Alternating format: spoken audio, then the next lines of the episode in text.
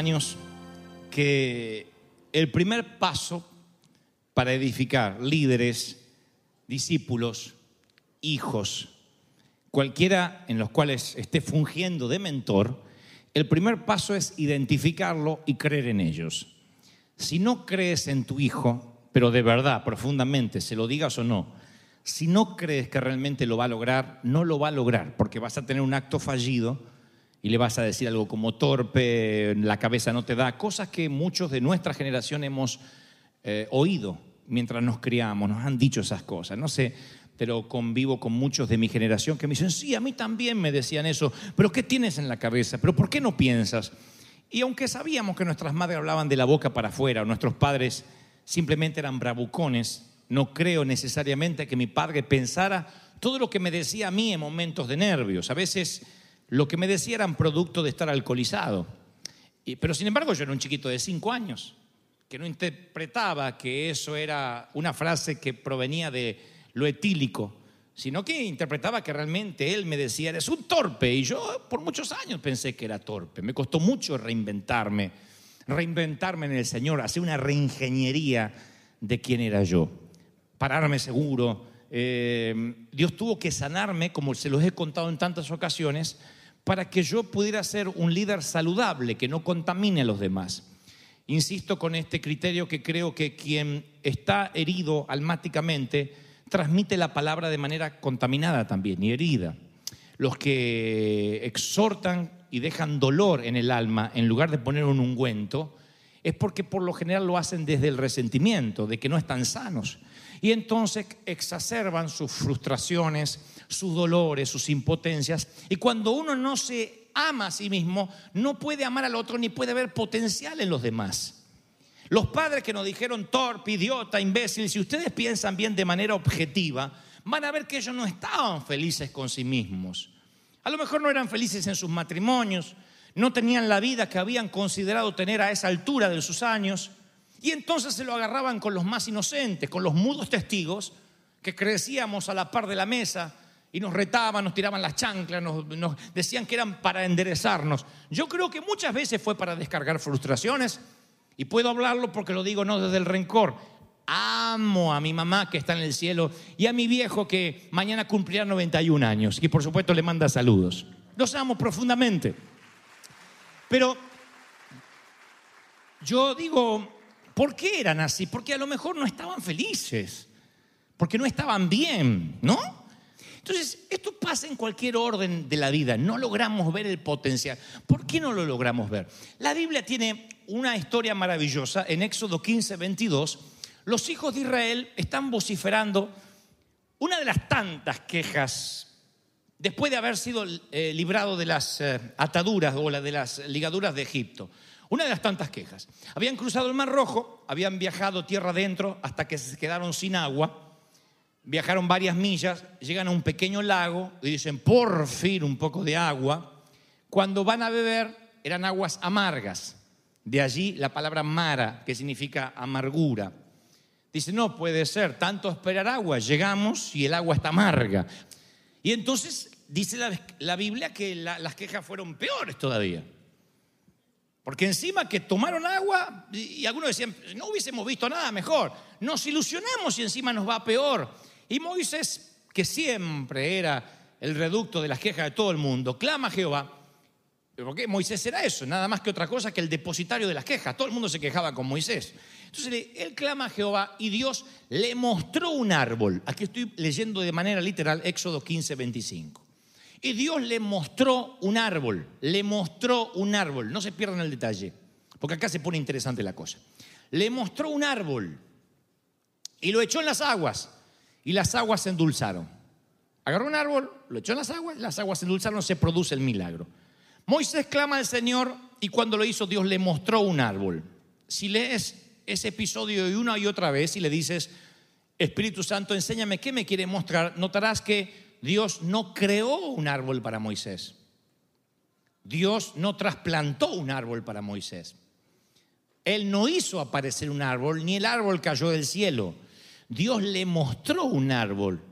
La mayoría de las veces en la vida siempre ocurre ese mismo modus operandi cuando Dios está en la ecuación. Yo creo que esos israelitas debieron haber pasado al lado de ese árbol docenas de veces sin reconocer el potencial. No podían ver.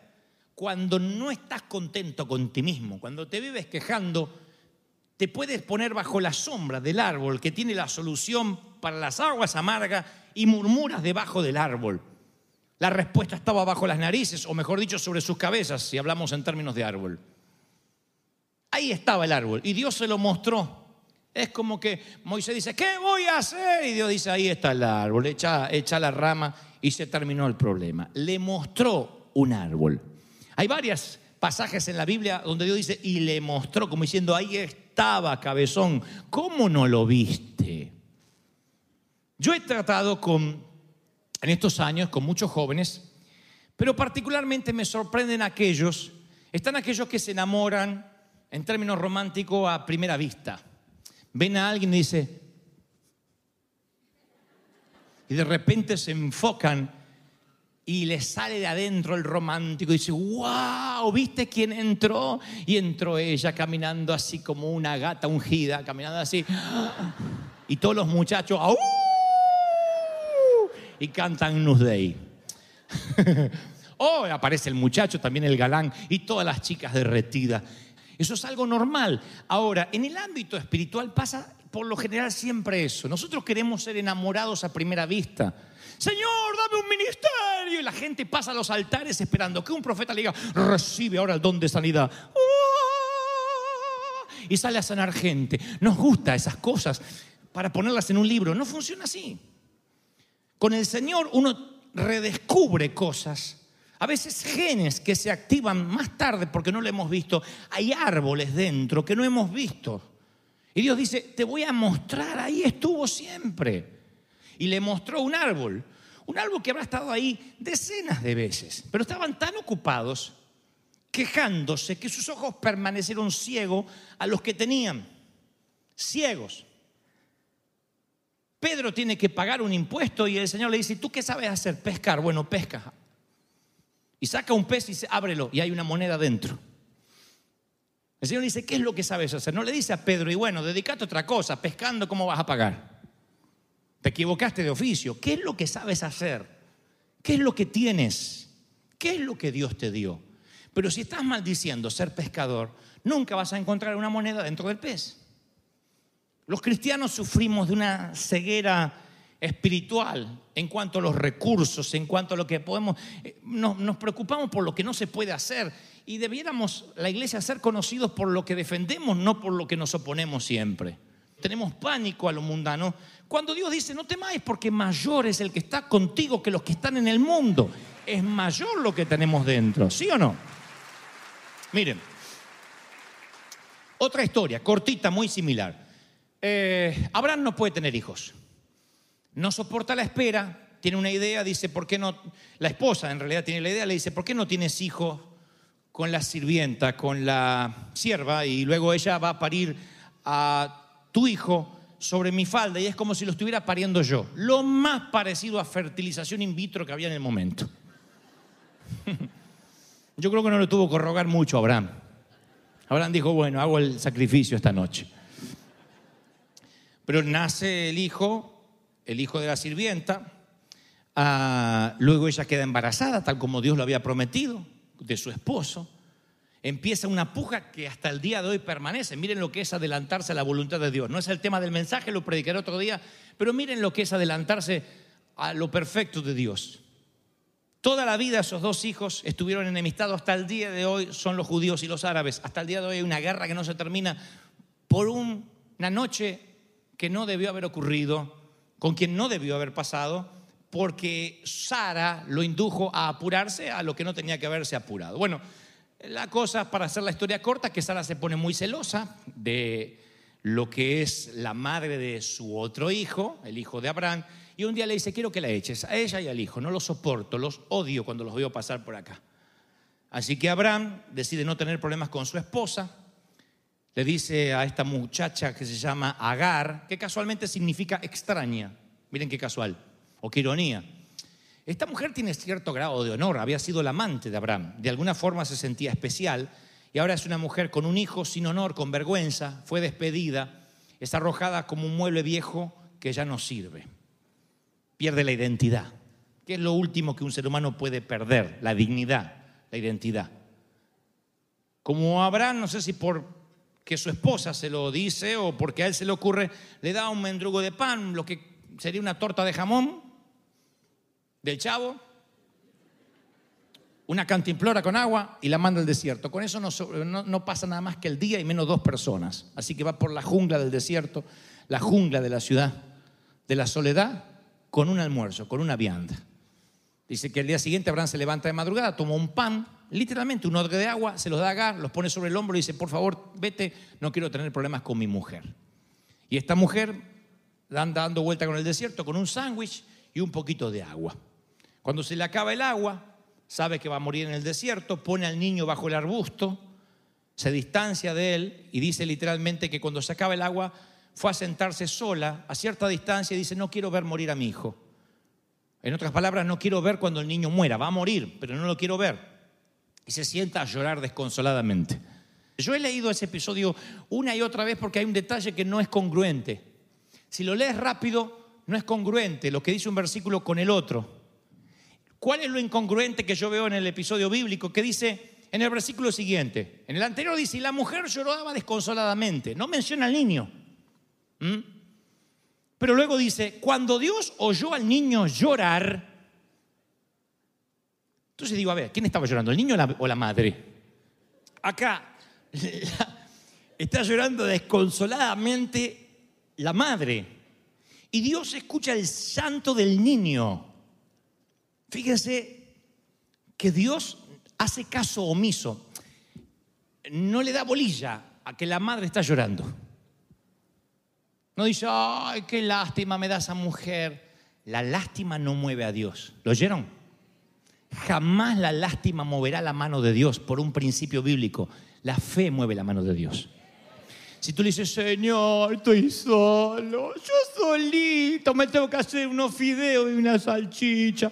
Y pudrite comiendo salchicha, que hasta que no digan el nombre del Señor, mándame una hacedora de salchicha, hasta que no proclames en fe la, la, la, la lástima no mueve a Dios. Y Dios no se da por enterado hasta que escucha el llanto del niño. ¿Qué me enseña? Primero, que Dios escucha el llanto de esa generación nueva. Dios escucha el llanto de los hijos.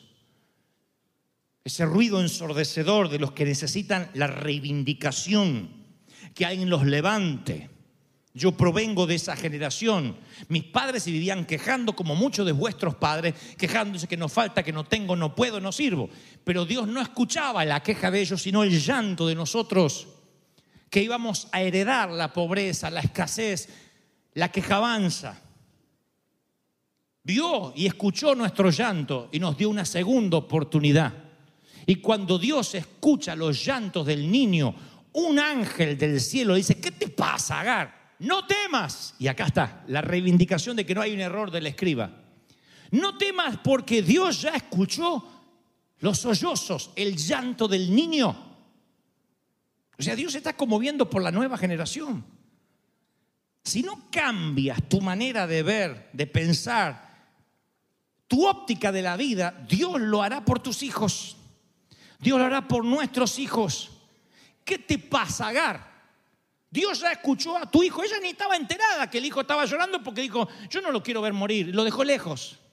Una madre debería ser como una gallina con sus polluelos. Debería decir, si va a morir, que muera en mis brazos. Ella dijo, no lo quiero ver morir. No la culpo. Esa mujer vive una tragedia. Pero aún así, ella, como una avestruz, no quiere ver. Y otra vez, ay, son aguas amargas y no logra ver el árbol. ¿Qué te pasa, Agar? Dios ya escuchó los llantos del niño y luego le da tres órdenes puntuales, directivas. Le dice, levántate. Vamos, levántate. Se ve que la mujer estaba, ay, ya soy va, pobrecita. Ah, levántate, che. Porque el ángel seguía hablando en argentino. Levántate, che.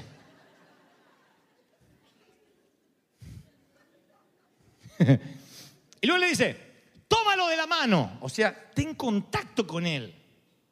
Tómalo de la mano. Y luego le dice, levántate, álzalo, tómalo de la mano, que yo haré de él una gran nación.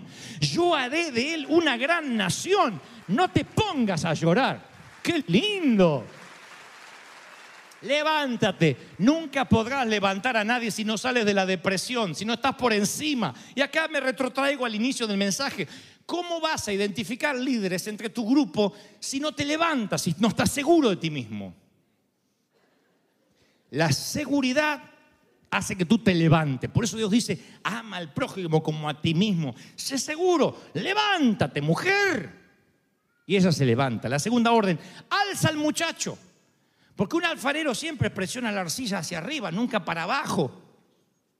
Si tú no estás para levantarlo, tu hijo se va a ir abajo. Nadie, nadie, nadie puede levantar a los suyos si no está por encima de la persona. La arcilla siempre va para arriba. Una persona que está sana emocionalmente presiona la arcilla hacia arriba. Y luego le dice, tómalo de la mano. No dudes en tocar, en palmear, en ser hispano, porque a veces la- la- la- el entorno norteamericano o anglo nos va haciendo un poco fríos. Y uno no va a perder su hombría por decirle, Dios te bendiga, darle un gran abrazo a otro muchacho, en el caso de un varón a otro varón. Nosotros los hispanos tenemos que tener contacto, tenemos que decir Dios te bendiga, eh, saludar, abrazar, eh, las damas con buscando otras damas, diciendo Dios te bendiga y ven a sentarte aquí. No tener miedo a eso.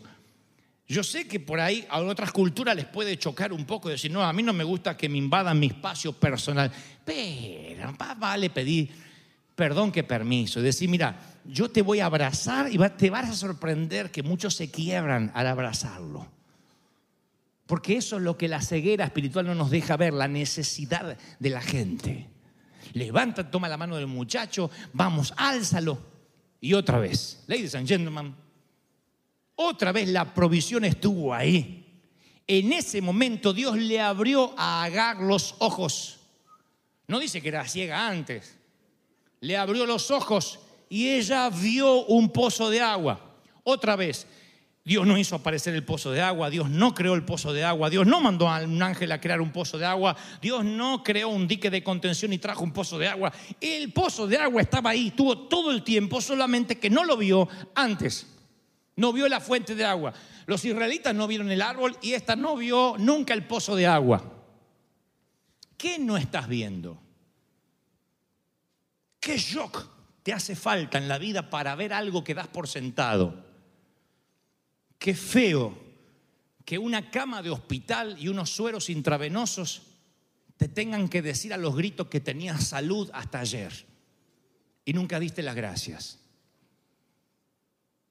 Qué feo que el telegrama o el anuncio de despido de un viernes te dé un choque, un shock de realidad de que hasta ayer jueves tenías empleo y te quejabas. Siempre hay árboles o fuentes de agua de los cuales no vemos. No los vemos hasta que lo perdemos, hasta que ya no lo tenemos. La pregunta es, ¿qué shock necesitas en la vida para darte cuenta que sí tienes mucho? Que tienes piernas.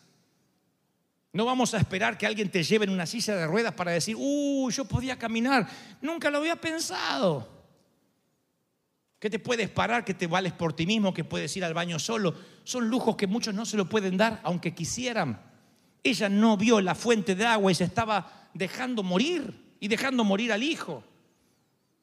Por falta de seguridad, porque en lugar de ser una liberadora de sueños, alguien que ve el potencial de los demás y bueno, yo me voy a morir, pero de alguna forma voy a hacer que este hijo llegue a alguna parte, se hizo una secuestradora de sueños, secuestradora del futuro ajeno.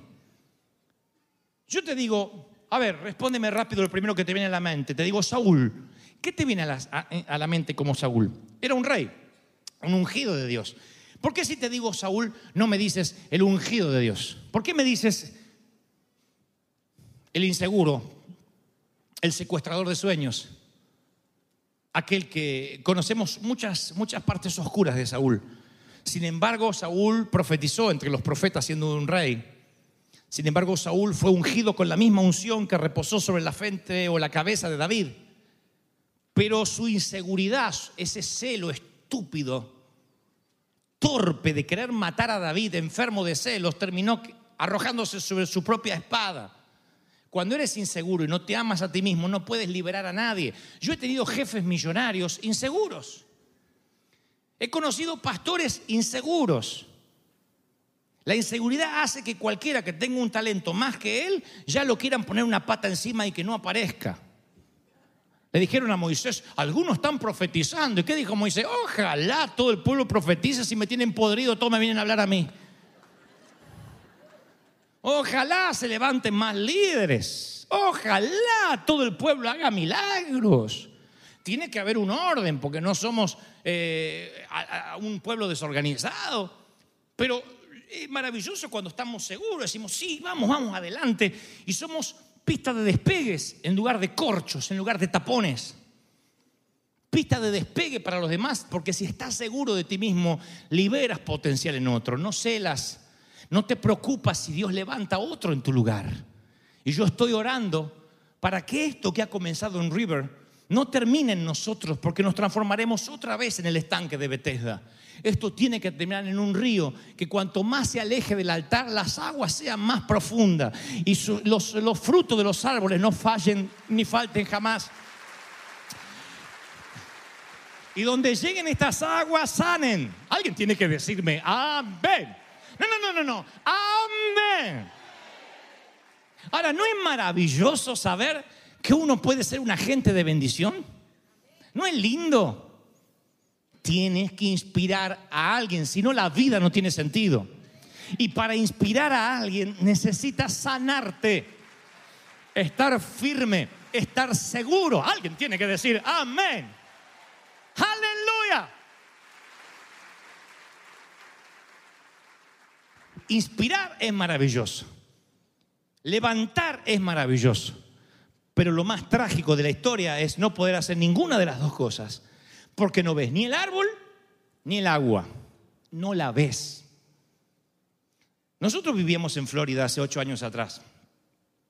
Toda la gente en Florida, bueno, no todas, pero la mayoría, la mayoría, tiene una alberca, una piscina en su casa, pequeña, chiquita, grande, según su, su, economía, pueden tener una alberca. Y nosotros estábamos en un barrio donde si tú ves una vista aérea, todo el mundo tiene una alberca, una alberca, una alberca, una alberca, son un montón de así de albercas, albercas, albercas, todo el mundo tiene una piscina pequeñita, chiquitita, detrás o al costado de la casa. En todo el día tú no escuchas ruido agua, nunca. Nadie se mete en esas albercas. ¿Qué va haciendo que nuestra piel se haga de rinoceronte en términos de valorar las cosas que otros no tienen? ¿Cómo se pierde la sensibilidad y el agradecimiento? No sé lo que hace que bebamos aguas amargas teniendo un árbol que lo puede endulzar. No sé lo que hace que dejemos a nuestra generación llorar y decir, no quiero ver, no quiero ver cómo mi hijo se pierde, ya no quiero ver, estoy mal. Y no nos damos cuenta que tenemos un arroyo de agua ahí para que viva el niño y para que viva la madre. ¿Qué hace que no lo estamos viendo? No lo estamos viendo no porque no está, porque Dios no proveyó, sino porque estamos tan preocupados en quejarnos que nos estamos perdiendo la providencia divina. Dios dice, no me pidas que te dé lo que ya te di, no me pidas que te bendiga cuando ya te bendije. Toma lo que te di, agarra lo que proveí, agarra lo que te he provisto. Te lo he dado para que lo vivas, para que bebas, para que sepas, para que crezca, para que te desarrolles, para que te multiplique. ¡Wow! ¡Aleluya! ¡Aleluya! Alguien tiene que decir amén.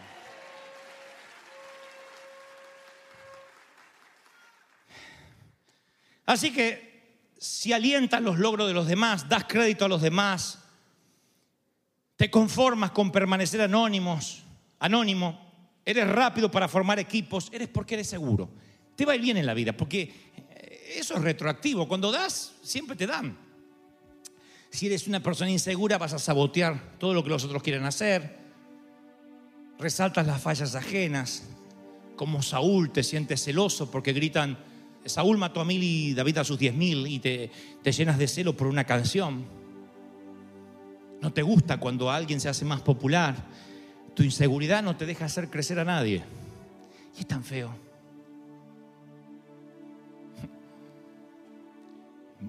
Mi tarea en este mensaje es lograr, número uno, que te reconcilies con quien eres. Eres eso, esa, ese, este. Eso somos.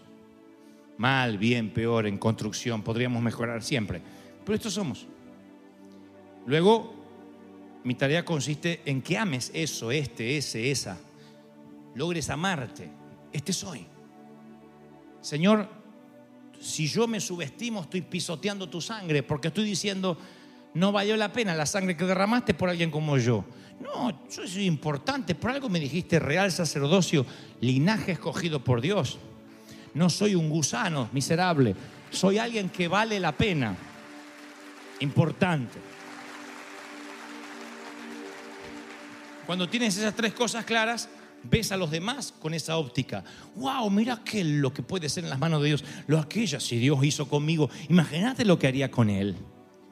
Yo siempre veo a jóvenes de verdad, ¿eh? Y a personas mucho más capacitadas que yo. Intelectualmente, eh, en carisma. Acá en la iglesia, ¿eh? Los veo, los veo. Mucho más capacitado de lo que yo era a esa edad. Y sin embargo, tan lleno de miedos, de temores, que el otro, que no me quitan el lugar, que yo digo, si se sanaran pronto, si vieran lo que Dios tiene por ellos, verían el árbol, endulzarían las aguas, verían la fuente de agua, no la ven. Y no por falta de capacidad, ni de intelecto, ni de, ni de eh, preparación, sino siempre es estima dañada. Algo, alguien te hizo caer, hizo un crack en tu corazón y no te repusiste más y siempre ves a través de esa herida. Y si miras a través de la herida, ves, perdónenme el término explícito, pero ves pus. Ves putrefacción a través de los lentes. Hueles a pus. Hueles a pútrido. Tienes que sanarte, purificarte, limpiarte y ahí ves con claridad todo lo que Dios puede hacer. Levántate, alza al muchacho, tómalo de la mano porque haré de él una gran nación. Vamos a ponernos de pie y darle el mayor aplauso de la historia al Señor de señores. Si es que Dios habló, si crees que Dios habló, que se escuche ese aplauso. ¡Aleluya! sobre